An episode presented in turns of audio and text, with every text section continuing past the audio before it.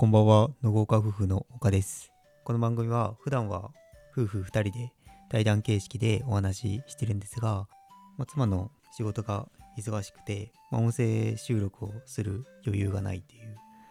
ことで、今は僕一人で配信してます。2人で配信してるものもありますので、よろしければそちらもお聞きいただけると嬉しいです。今日話したいテーマとしては、僕が有給休暇を取って過ごしたら、まあ、結果的にいつもの仕事を早く切り上げて帰ろうと思ったっていう話をしていきたいと思います。はい。僕が働いてる会社は土日休みの会社なので、まあ普段は平日休めるってことがなくって、結構平日休むっていういうのは、なんかウキウキする出来事、イベントなので、今日迎えるのは結構楽しみでした。っていうのも僕今社会人5年目なんですけど、まあ、前職で有給を取ることはほとんど不可能っていう状態で土曜日出勤した分の平日を休むっていうだけでもなんか周りにめちゃくちゃなんか頭下げて明日は振り替え休日なんでよろしくお願いしますみたいなことを言ったりとか、まあ、その休み明けにはありがとうございましたって言ってなんかお菓子を持ってくみたいなことが習わしとしてあったんで結構まあその振り替え休日休日を取るっていうのもなんかこんなことやるんだったら取らなくていいかなみたいな風に思うような会社でした。でそんな前職の仕事から今今の会社に転職して半年になるんですけど、まあ、やっと自分の仕事に慣れてきたので有給使ってみようっていうことで今日の、まあ、午後は有給を使いました。午前中働いて午後有給半日有給ってことで午後は休みをいただいたっていう形です。まあそんなこんなで結構有給を使って平日休むっていうのは前から憧れがあったんですよ。結構料金の設定が土日料金と平日の料金で違ったりとか例えばスーパー銭湯とか行くと土日は800円なのに平日は700円ですとかいう料金設定なってるのとか見ると平日休みいいなって思ったりとかまあ単純に、ま、ショッピングセンターとか観光地とか行っても平日なら人が少ないからのびのびと過ごせるけど土日だとどこ行っても人がいっぱいいるからちょっと敬遠しちゃう部分もあるんで行くのをためらう部分もあるので平日休みだったらそういうの気にせず過ごせるからいいなって思ったりとかもしてました。なので結構平日休むってことは憧れがあるんですよ。なのでまあこの有給を取るっていうことになってから何しよう何しようって感じでいろいろと思案してたんですけどこのご時世っていうのもあるし結局カフェに行って、まあ、勉強とか作業とかプライベートな作業をしようっていうふうに決めて今日を迎えたんですよ。っていうのもあのいろいろとやりたいことはあったんですけどこの有給を取る目的は、まあ、一番は脱毛に行くっていう目的があったので、まあ、ヒゲ脱毛をやってるんですけどそのヒゲ脱毛のために平日休みにしたっていう形なのでそれが絶対のやることとしてありました。その脱毛をするっていう風になるとまあ平日の昼間からお酒を飲むとか、まあ、さっき言ったスーパー銭湯に行って、まあのんびりと過ごすっていうのも、まあ、選択肢から外れちゃうので外れちゃうんですよ、まあ、脱毛に行った後はなんか体温が上がることはしちゃいけないっていう風に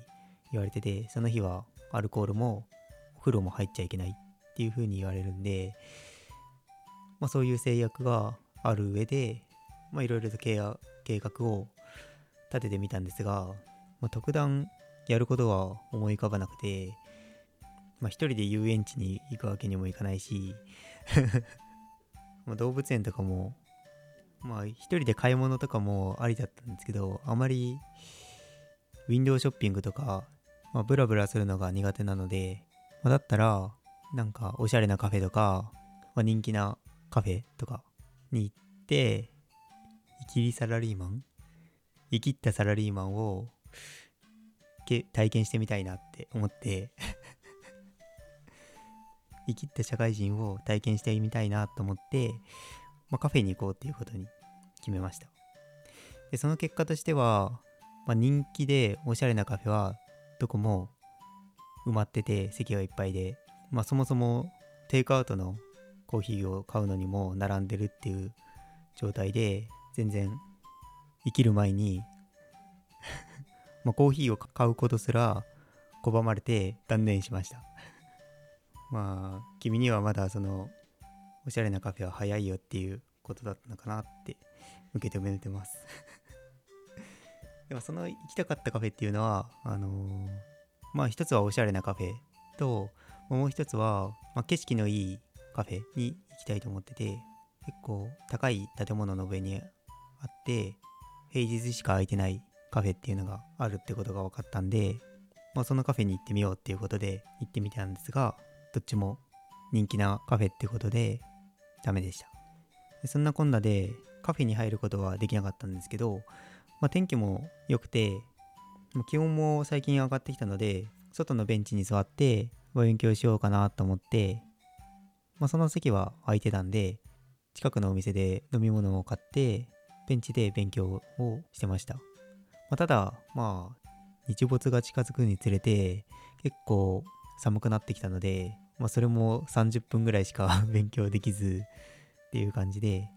もうこれは今日は勉強には向いてない日だっていうことで僕の中では諦めました。で、まあ、ちょっとシフトチェンジして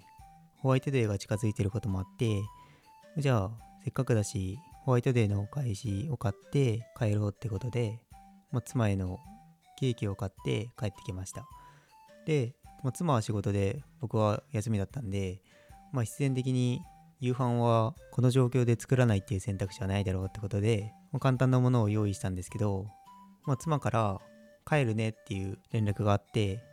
まあ、それは僕もお互いのルールとして、まあ、帰る時間には LINE を入れて互いが何分ぐらいに何時に家に着くのかっていうのを知らせ合うっていうのは決めてるんですけど、まあ、その連絡があってから、だいたい何分後ぐらいに着くだろうってことで計算してご飯を作り始めたんですけど、まあ、その予定の時刻時間にご飯を作り終わったと。いう状態で、まあ、妻が来れば一緒にご飯食べられる状態だったんですけど、まあ、そこから結局5分10分ぐらいかな待って食べることになりました、まあ、普段は妻の方が仕事が終わって帰る時間が早くて僕が後に帰ってくるんで、まあ、その間に夕飯を用意して待ってくれてるんですけど、まあ、今日はその逆逆パターンで僕がご飯用意して待ってるっていう状態になって、まあ、初めて、まあ、ご飯をご飯を作り終わった状態で待つっていうのを経験したんですよ。でその時思ったのがやっぱりその時間めがけてご飯用意したのにその時間に帰ってきてくれないとちょっとイラッとするなって思いました。もう前にいつもあの仕事が終わったら帰るねっていう連絡を入れて、まあ、大体同じぐらいの時間で帰ってきて、まあ、それに合わせて妻も作ってくれてるっていう風に言ってるんですけど僕が帰るよっていう時間にご飯ができてる状態で迎えられるようにあの時間を調整しながら作ってくれてるっていう風に言ってたんですけど、まあ、たまに僕がフラッと本屋に行って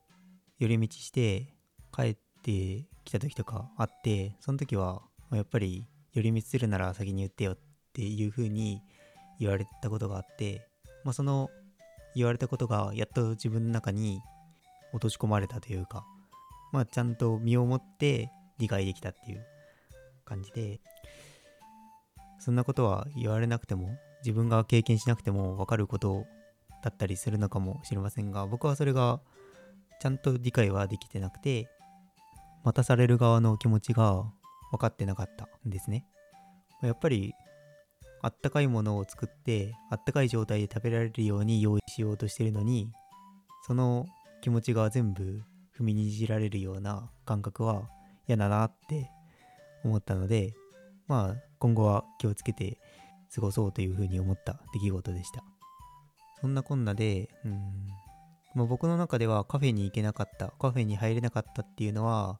嫌な出来事で、せっかくの有給、せっかくの平日休みがって感じで、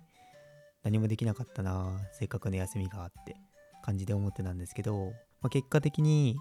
まあ、そういう気づきを得られたっていうのは、良かったなっていうふうに、